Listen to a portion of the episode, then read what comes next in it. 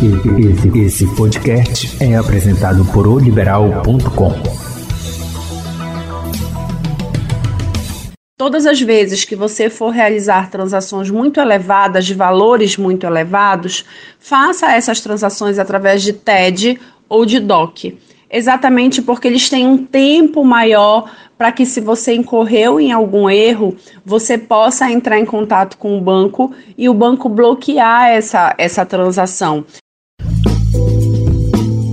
Olá, muito bem-vindo ao Hora do Rush, podcast do portal liberal.com. Nesse nosso bate-papo, vamos abordar assuntos variados: economia, política, esporte, cidades e muito mais. Eu sou o Celso Freire e vou sempre contar com a participação de um ou mais convidados especiais nesse podcast Hora do Rush.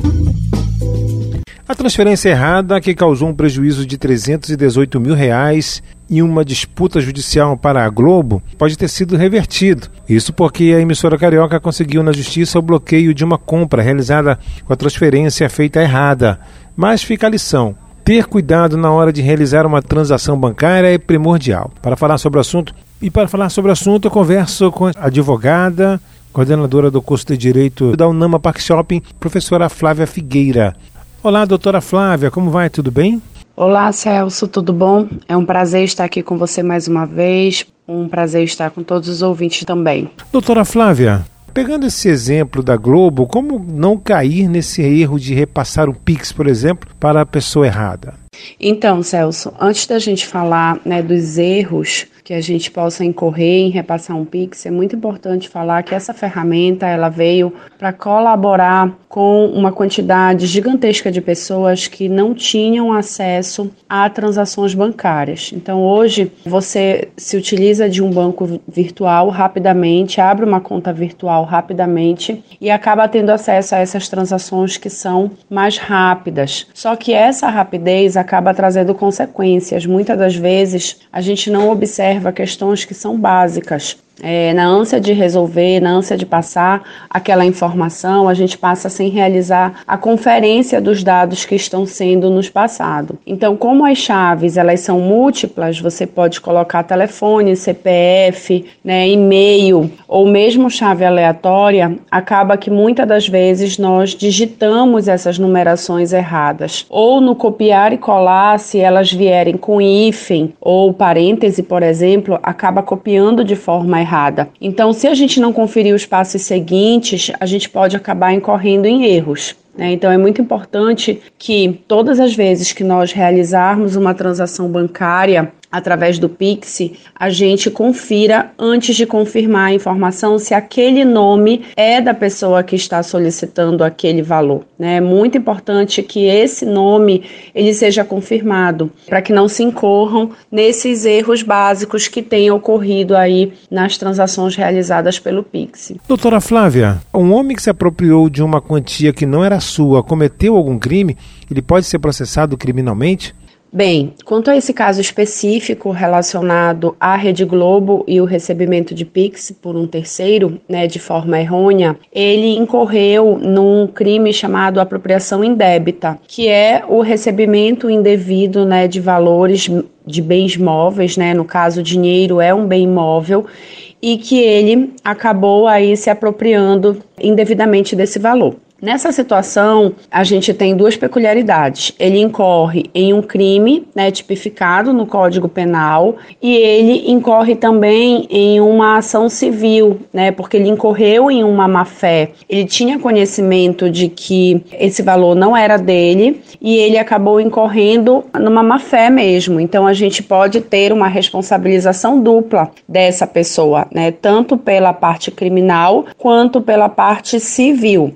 No caso em questão, é, a Rede Globo conseguiu reaver na justiça né, o, o, o, valor, exatamente o juiz entendendo que houve essa má-fé por parte é, da pessoa que recebeu o Pix e acabou, é, no caso dele, ele estava adquirindo uma casa com esse valor e acabou bloqueando esses valores para que essa casa não fosse comprada e esses valores fossem devolvidos à Rede Globo. Naturalmente, se a Rede Globo né, tiver a vontade, ela pode sim ajuizar uma ação criminal contra essa, esse cidadão para que ele responda criminalmente pelo crime de apropriação indébita, exatamente pelo fato dele ter se apropriado desse valor sem que ele realmente fosse o beneficiário final desse crédito, né? Então, sim, é possível que essa pessoa seja indiciada, né, criminalmente para que responda por esse crime.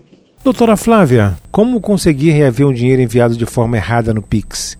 Bem, Celso, quanto à questão de se reaver esses valores, né, o Banco Central ele tem adotado medidas mais efetivas para que essas possibilidades elas sejam feitas cada vez mais de forma automatizada. Nos dias atuais, nós ainda dependemos da outra parte que recebeu de forma indevida para que ela faça essa devolução. Né? O que futuramente isso é, muito provavelmente será feito de forma automatizada, você comprovando que realmente fez ali de forma errônea.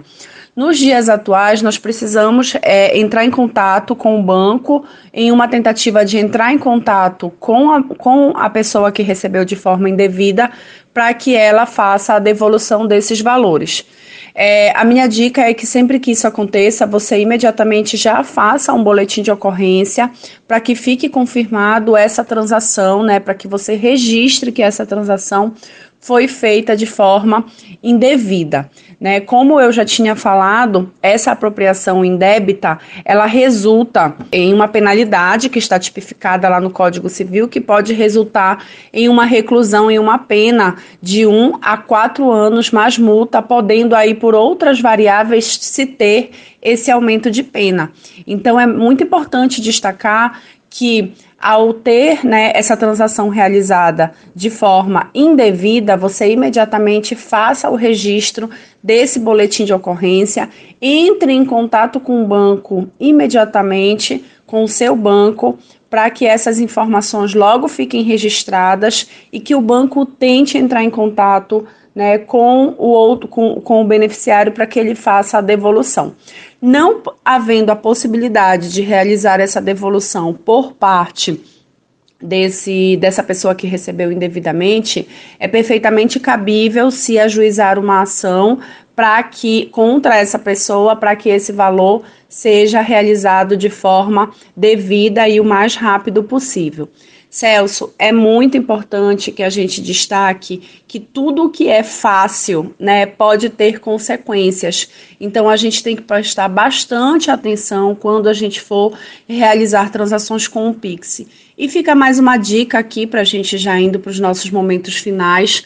Todas as vezes que você for realizar transações muito elevadas, de valores muito elevados, faça essas transações através de TED ou de DOC exatamente porque eles têm um tempo maior para que, se você incorreu em algum erro, você possa entrar em contato com o banco e o banco bloquear essa, essa transação, sem que essa, esse, esses valores eles cheguem efetivamente até aquela determinada pessoa. Então, o Pix, ele é muito bom, mas utilize ele para transações que são de valores menores, que você não tenha aí uma perca né, financeira muito elevada. Então, se utilize aí do, do TED e do DOC, se você for fazer transações maiores, porventura não tiver outra alternativa, utilize o Pix, mas com muito cuidado. A cautela ela é sempre importante. Oh, ok, doutora Flávia Figueira, muito obrigado, muito obrigado pelo bate-papo, pela entrevista. Seja sempre muito bem-vinda aqui no podcast Hora do Rush. Celso, eu que agradeço né, estar mais uma vez aqui com vocês. É, obrigada aos ouvintes. É sempre uma grande satisfação estar aqui colaborando né, com essa responsabilidade que nós temos em transmitir para a sociedade é, informações tão peculiares e tão importantes que possam facilitar a vida de todos. Muito obrigada. Eu conversei com a advogada Flávia Figueira falando a respeito do PIX, os problemas que podem acarretar caso a pessoa passe de forma errônea essa transferência, causando prejuízos. Este foi o podcast Hora do Rush do portal liberal.com. Acompanhe nosso bate-papo sempre às sextas-feiras. Acesse nosso portal liberal.com e as principais plataformas de streaming. Não perca nenhum episódio. Até mais.